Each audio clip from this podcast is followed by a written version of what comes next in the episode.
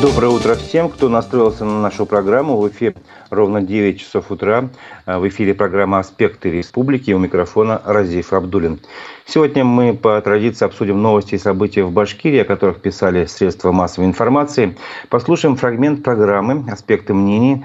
Вчера в нашей программе был журналист Руслан Каримов из Турции. А также проведем голосование на нашем YouTube-канале. Напомню, трансляция программы идет в соцсетях «Одноклассники», ВКонтакте, а, в YouTube. Свои вопросы и комментарии прошу вас оставлять на нашем YouTube-канале «Аспекты Башкортостан». Ставьте лайки, делитесь с друзьями ссылками на нашу программу. Этим вы поддержите работу нашей редакции. Итак, начнем с обзора прессы.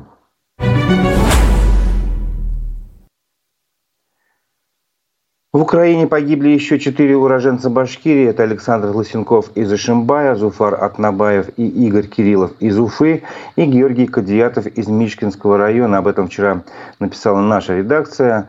А, тут интересный момент, что один из погибших, э, Зуфар Атнабаев, а, такой достаточно ну, интересный человек. Э, он родился в 61 году, потом работал учителем физики, потом э, был призван в ряды советской армии, исполнял свой долг в составе контингента советских войск в Афганистане. И потом он стал ученым, 35 лет посвятил развитию совершенствованию нефтяной отрасли, руководил, как говорят, разработкой инновационных проектов крупнейших научных институтов Москвы, Санкт-Петербурга и Сибири, а, защитил кандидатскую диссертацию, потом работал инструктором по огневой, боевой и тактической подготовке в парке «Патриот». Вот. Ну, четверо – это еще не все, еще были еще сообщения, то есть э, это вот я прочитал только одно из сообщений нашей редакции вчерашней. А, новость, которая касается не только Уфы, но и всей России. В Уфе отказались от проведения шествия на акции «Бессмертный полк». Шествие отменили в Башкирии по всей России, сообщает УФА-1. Ну, не только УФА-1, многие СМИ об этом написали, я вот цитирую УФА-1. В частности, началось с чего? Сайт акции, официальный сайт объявил а, вчера, что традиционного шествия по улицам российских городов не будет 9 мая. И объяснили это тем, что, ну, вот процитирую, «Бессмертный полк в этом году в целях безопасности пройдет в других форматах», сказала сопредседатель Центрального штаба движения «Бессмертный полк России» Елена Цунаева. А в то же время координатор движения в Уфе Вадим Курилов рассказал Уфа-1, что вместо привычного уличного шествия будут другие форматы. Ну, то есть фактически подтвердил. Предлагают онлайн-форматы, размещение фотографий ветеранов на автомобилях. Все локального формата, сказал он. А, ну, более подробно тоже рассказали уже на сайте э, организации, вернее, этого движения, что в этом году предлагают участвовать в акции другими способами, необычным шествием. Автомобилисты могут разместить портреты своих ветеранов на машинах, можно прикрепить фотографии ветеранов к одежде. Есть даже там э, предложение делать футболки с портретами ветеранов. На сайт акции до конца апреля можно загрузить фотографию и данные ветерана, которые организаторы объединят в видеооткрытку. Добавим также, что в прошлом году акция «Бессмертный полк» в Уфе собрала аж 177 тысяч человек. Представляете, какая цифра большая. Вот в связи с этим, э, в связи с этими двумя новостями первыми я бы хотел э, объявить голосование. Э, верите ли вы в то, что шествие «Бессмертный полк» отменили из-за соображений безопасности? На нашем YouTube-канале «Аспекты Башкортостан» давайте выставим такой вопрос, и я поясню, что я имею в виду.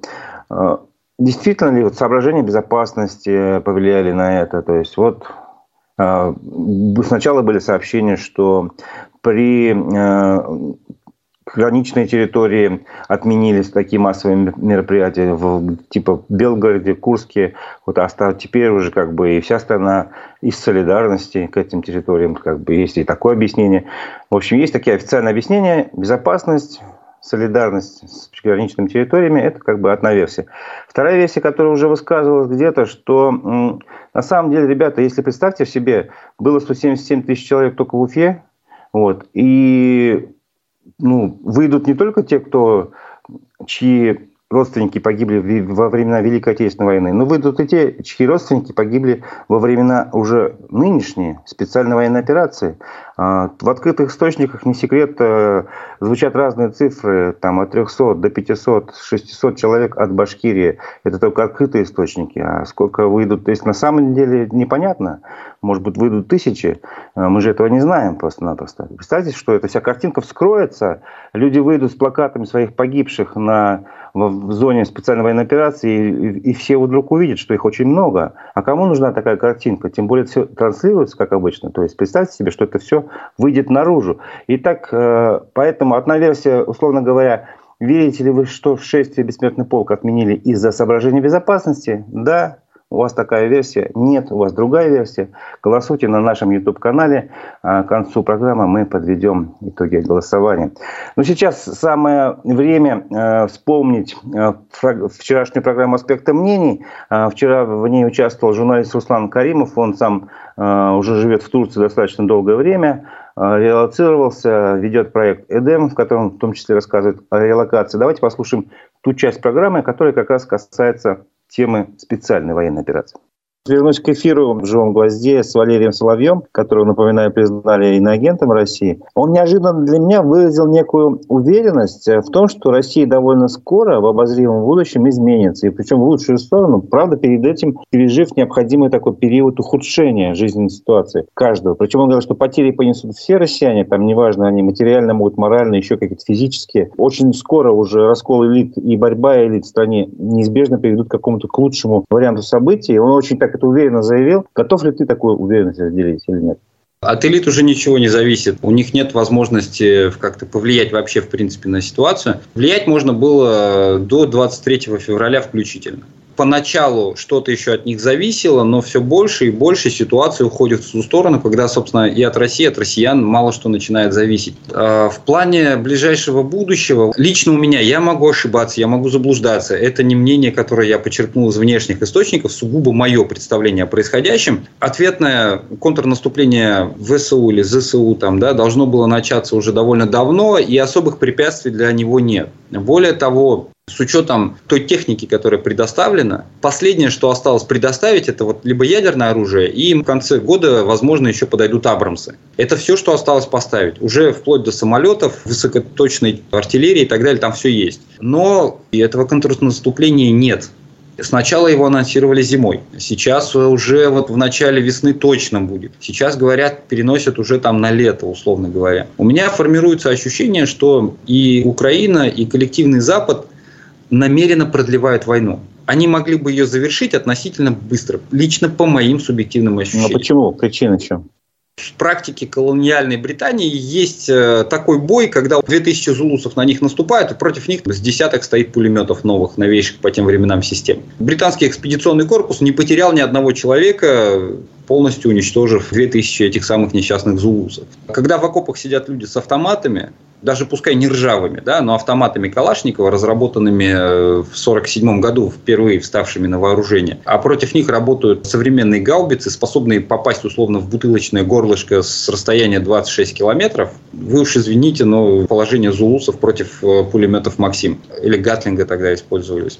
На начало войны российские войска действовали по типу огневого вала. Шел огневой вал, за ним шли уже бойцы в наступлении. Достаточно было десятка хаймарсов, которые полностью изменила картину боя. То есть хаймарсы поставили где-то на линии соприкосновения, они быстренько повыбивали склады артиллерийские, да, взорвали запасы снарядов, что полностью привело к изменению картины боя. То есть уже не получается обладать тем запасом снарядов, который позволил бы тебе формировать огневой вал, вот эту завесу из снарядов и металла перед наступающими войсками. А сейчас, кроме этого, там леопарды, там тестируются, скорее всего, новейшие какие-то системы, о которых мы в принципе принципе не знаем. Польша передала 14 или 19 ли самолетов. Украина накачивается оружием по самое не могу. И Противопоставить особо этому нечего. У нас ничего из этого не производится. Была вероятность, что приедет товарищ Си, начнут поставлять хоть какую-то современную технику, и тогда будет паритет определенный при большем количестве людских ресурсов со стороны Российской Федерации, на самом деле. Но этого не случилось, поставок нет, и мы пришли вот к этой ситуации. У меня складывается ощущение, что наступления нет только по одной причине. Коллективный Запад ждет полного, тотального э, исчерпания экономических ресурсов и социального вот этого коллапса, когда общество уже перестанет выдерживать все вот это состояние жуткое, да, напряжение моральное для всех людей, которые живут внутри Российской Федерации. И они дотягивают до того момента, когда это приведет к взрыву в том или ином виде. Потому что э, ситуация будет меняться. В ближайшие там, условные полгода произойдет два события. Либо полное экономическое исчерпание ресурсов, да, мы не сможем платить пенсии, допустим, пенсионерам в район, платить учителям, платить врачам там, и так далее, и так далее. И, ну, сами понимаете, к чему это приводит. То есть, это развал просто вот системы управления, вертикали управления государством. Ну, это мы в 90-е испытывали, мы понимаем, что к чему это приводило. То есть, социальное да. возмущение тут очень сильно быстро росло. Просто тогда mm. еще ситуация была такая, что был, по крайней мере, один общий источник информации, телевизор. Понятно, что тогда была свобода гласности, было обилие мнений, но сейчас источников информации больше, и люди пожили хорошей жизнью. 25 лет условных, когда у людей было все, когда они жили как хотели. И сейчас у них это все отнимают шаг за шагом, и вот к чему это может привести, там только время покажет. Либо случится второе, либо контрнаступление Украины, которое приведет к потере значительных территорий, что опять же приведет к к социальному взрыву внутри государства, но там будет уже более такой целенаправленный протест. Причем протест, который объединит сразу две прослойки. Сейчас в России очень много людей, недовольных ситуацией, для которых просто война неприемлема изначально, которые могли бы в какой-то момент релацироваться, но не могут этого сделать по тем или иным причинам. Там родители пожилые, еще что-то. Но есть вторая прослойка такая довольно большая людей, которые наоборот, давайте мы победим. Они недовольны ходом военных действий. То есть, И вот да, потеря там Луганской, Донецкой областей приведет к тому, что довольных не останется. И по итогу произойдет консолидация общества. Произойдет либо глобальный политический кризис, либо глобальный экономический в срок до полугода. Это был фрагмент программы «Аспекты мнений» с участием журналиста Руслана Каримова, который сейчас э, живет в Турции. Э, полностью фраг- программу «Аспекты мнений» с его участием можете посмотреть на наших страницах ВКонтакте, Одноклассники и в Ютубе, естественно. И напоминаю также, что на канале э, в Ютубе «Аспекты Башкортостана» мы ведем голосование. Оно звучит так. Э, верите ли вы в то, что шествие, э, массовое шествие «Бессмертный полк» отменили из соображений безопасности? Есть и другие версии. Есть версия такая, что, ну, например, просто невыгодно сейчас увидеть на улицах большое количество людей, которые вдруг возьмут, решат также э, вытащить портреты с погибших э, на спецоперации. И это будет как бы ну, непонятно и не совсем, как сказать, красиво. Не знаю почему. В общем-то, есть другие соображения. Так что отвечайте на вопрос, да или нет, верите ли вы в эту официальную версию, э, либо нет. Мы продолжим э, обзор прессы. Московский суд установил ущерб по делу башкирских министров, э, сообщает Пруфы. Речь идет о том, что министр строительства и архитектуры Республики Рамзиль Кучербаев, который обвиняется превышении должностных полномочий и служебном подлоге при приемке очистных сооружений в Кумертау, вместе с ним проходят также еще и другие чиновники, в том числе министр ЖКХ э, Республики Борис Беляев. Э, тогда он был мэром Кумертау, когда эпизод, который ему вменяется. Есть еще пару чиновников, трое, вернее, трое вину они все не признают. И вот э, давайте с историей расскажем, потом уже к самой, к самой новости. Итак, э, Значит, по версии следствия, очистные сооружения в поселке Маячный стоимостью 95 миллионов рублей были построены с нарушениями и не могли эксплуатироваться в течение нескольких лет. Обвиняемые об этом знали. Тем не менее, указано в деле, что они, опасаясь ответственности за допущенные нарушения, срыв срока, все-таки подписали акты приемки очистных сооружений. А, позиция защиты строится на основном тезисе «ущерб не нанесен республике». А, однако это далеко не так, считают, пишет вот э, издание «Профы». Очистные сооружения сооружения в Кумертау получили федеральное финансирование на 250 миллионов рублей. А, после того, как в Федеральном фонде развития моногородов, который выделил деньги, узнали, что башкирская страна нарушила свои обязательства по получению целевых средств, сразу инициировали возврат этих денег и подали иск на 250 миллионов рублей к Башкирии. Вот. Позднее фонд передал свои права по иску государственной корпорации развития ВЭБ РФ. А, дальше. Минэкономразвития Башкирии опирался на то, что разрешение на ввод в эксплуатацию было получено вовремя, в 2017 году. А, а истцы делали упор на фактические обстоятельства. То, что несмотря на ввод в эксплуатацию, то есть по бумагам все было Правильно. На самом деле, очистные сооружения не функционировали примерно еще три года и потребовали доработки и новых затрат. Вот. Прошу прощения. И э, в итоге арбитражный суд в своем решении, которое было недавно опубликовано, сделал упор именно на фактические обстоятельства. Но, правда, значительно урезал требования по иску. Суд удовлетворил требования к Башкирии, к Республике Башкортостан на сумму 53,6 миллиона рублей, так как часть работ все-таки была выполнена, а их расходование было оправданным. Казалось бы, для Республики Башкортостан такой сход вполне себе неплохой. Все-таки надо меньше платить денег, не 250 миллионов, а 53 миллиона. А вот для фигурантов уголовного дела это плохое обстоятельство, потому что уже эта сумма, вот эти 53 миллиона, могут считаться доказанным ущербом, и это причем ущерб в особо крупном размере. То есть главный аргумент защиты об отсутствии ущерба рассыпается. Вот. И еще делает вывод издания, если Рамзиля Кучербаева, Кучербаева уже в силу назначения на его место исполняющим обязанности министра строительства Видаля Саетова, э, можно сказать, уже списали, то за Беляева идет жестокая борьба. По мнению политтехнолога Андрея Паталицына, это происходит ввиду тесных отношений по Красногорску ради Хабирова и тестя Бориса Беляева. Это было сообщение от Пруфы, еще э, новость от РБК Уфа. Антимонопольная служба нашла признаки сговора при благоустройстве набережной Вышимбаи. Э, Управление Федеральной антимонопольной службы по Башкирии возбудило дело по признакам нарушения закона о защите конкуренции при реализации нацпроекта «Жилье и городская среда» в Ишимбае. Антимонопольная служба усмотрела признаки сговора между администрацией города, уфимской компанией «Уралспецстрой», ишимбайской компанией «СТК» и предпринимателем Виктором Мироновым. Рассмотрение дела назначено на 2 мая. А в чем, же, в чем же там происходило, по мнению а, антимонопольной службы? А, в апреле прошлого года администрация Шибая заключила контракт с Уралспецстроем на благоустройство набережной реки Белой и площади первооткрывателя башкирской нефти Вышимбая за, на сумму 34 миллиона 400 тысяч рублей. Работы должны были завершить до 30 сентября. По условиям контракта подрядчик был обязан привлечь к исполнению субподрядчиков в объеме от четверти от цены контракта. Вот. Но Уралспецстрой через неделю заключил договор подряда с другой компанией, которая передал весь объем, не четверть, а весь объем работ, но по цене на миллион четыреста рублей ниже. Вот, таким образом занималась территорией другая компания, СТК, а строительный контроль осуществлял э, вообще предприниматель индивидуальный Миронов, и он получил тоже свои деньги за это, за оказание услуг. Вот. В сентябре, когда срок работы должен был быть закончен, мэрия продлила срок контракта э, до конца октября. При этом стороны не указали, э, что случилось, какие обстоятельства помешали выполнить срок все работы. По факту э, окончания строительства датировано 30 ноября. Вот и в этой ситуации антимонопольная служба усмотрела признаки сговора, и теперь дело будет рассматриваться первый раз 2 мая.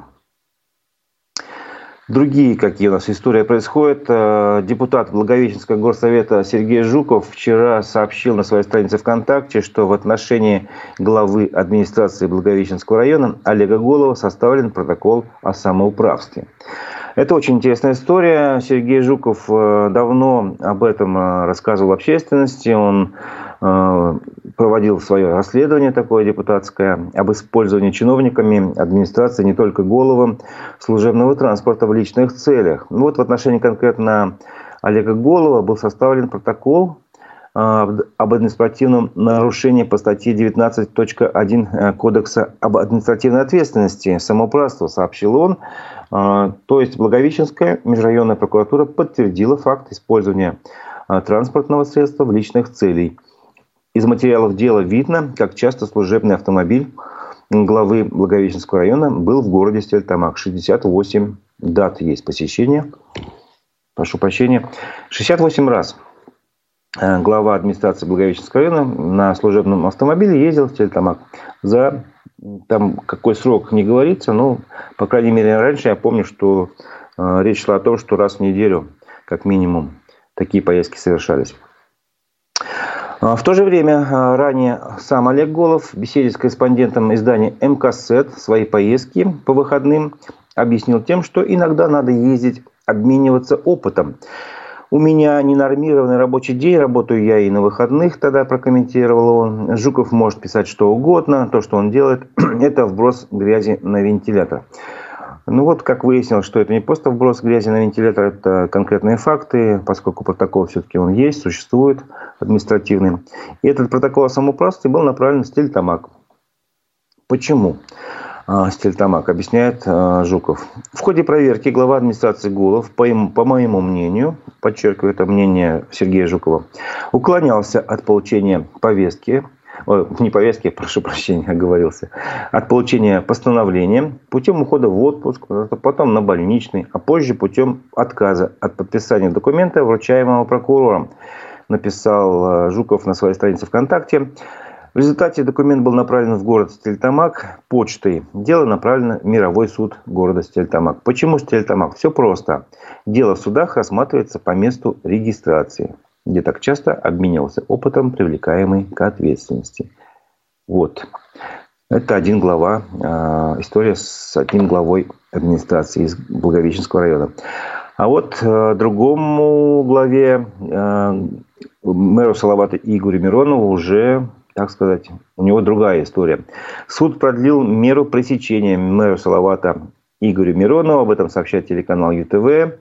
Ему запрещено пользоваться телефоном, интернетом, почтой и другими средствами связи до 9 июня, то есть еще на пару месяцев.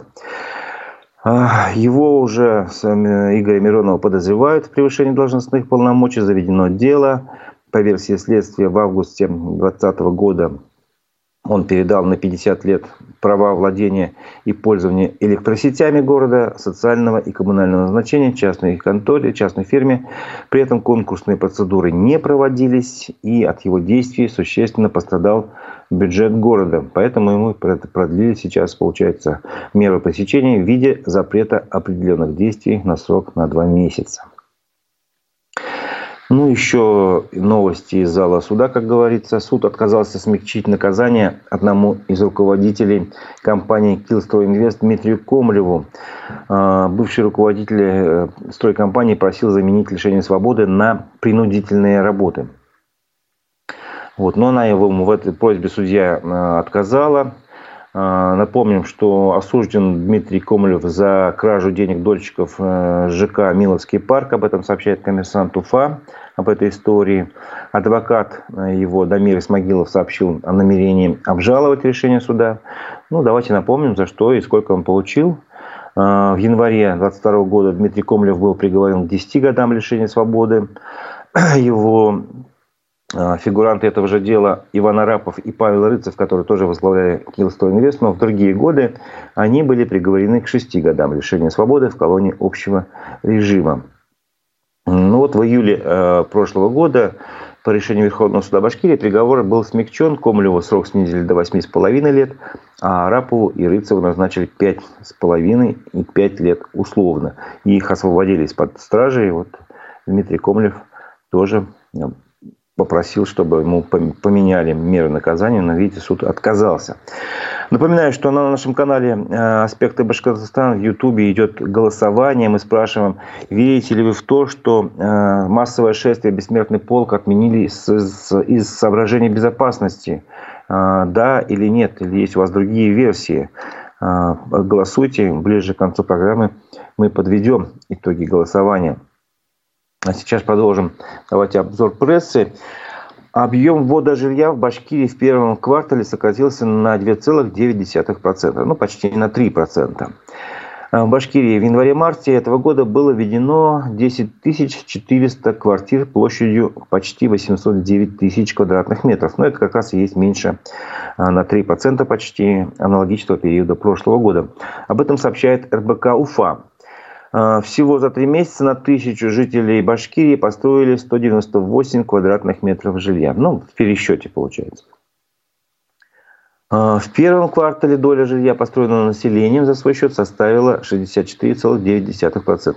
Ну, то есть, получается, почти две трети жилья а, построили сами граждане республики за свой счет. Все остальное построили застройщики. Ну, получается, если сравнить индивидуальное жилье, то рост его составил на 16,3%, 16 чем за аналогичный период прошлого года. А вот э, объем жилья, который ввели застройщики, э, он снизился почти на четверть по сравнению с прошлым годом, поэтому вот есть общее падение на 3%. Э, вот. Ну, можно добавить, что в России Башкирия по объемам ввода жилья занимает сейчас девятое место, а в Приволжском федеральном округе второе место после Татарстана. А в первом квартале в Татарстане ввели миллион двести квадратных метров жилья, что на 31% больше, чем годом ранее. Вот такие у нас результаты. Министр экологии Нияз Фазылов сообщил, что Стельтамак и Салават вошли в федеральный проект «Чистый воздух». Он сделал это, когда рассказывал об итогах экологического форума на оперативном совещании правительства, сообщает Башинформ. А, о чем же рассказал министр э, экологии? В ходе экологического форума был подписан целый ряд соглашений, в том числе о взаимодействии по мероприятиям по снижению выбросов загрязняющих веществ в воздух Салавата и Стельтамака, отметил министр. Э, в результате работы форума города Стельтамак и Салават вошли в федеральный проект «Чистый воздух» национального проекта «Экология», сообщил Нияз Фазылов. Э, также Башинформ приводит цифры, что на Стельтамак и Салават приходится аж 20% всех промышленных выбросов в Башкирии. Представьте себе, каждый пятый килограмм, пятая тонна э, загрязняющих веществ в воздухе – это вот дело предприятий Тельтамака и Салавата.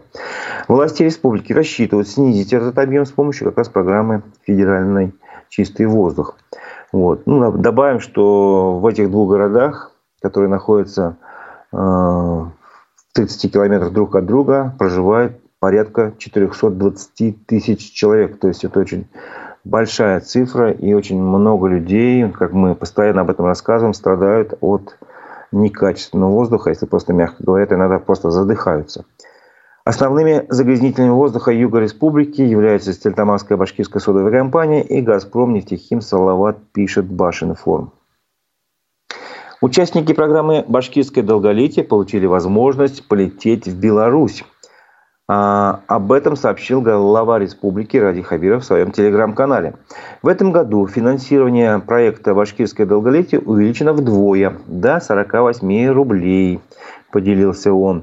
Это позволит отправить в поездки по Башкирии 20 тысяч человек, представителей старшего поколения.